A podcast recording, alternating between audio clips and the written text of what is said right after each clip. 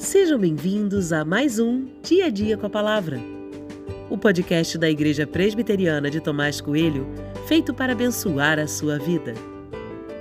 O título de hoje é De Todo o Coração e tem por base o texto de Salmos 9, 1, que diz: Eu te louvarei, Senhor, de todo o meu coração, contarei todas as tuas maravilhas.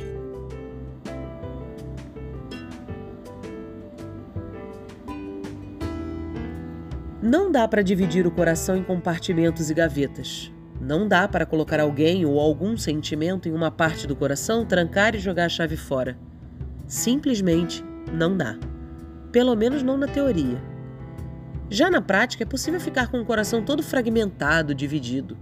É possível amar em parte, dividindo um espaço no coração para o amor e para outros sentimentos até opostos. O salmista usa a expressão de todo o meu coração. Sem isso, nenhuma adoração sincera seria possível.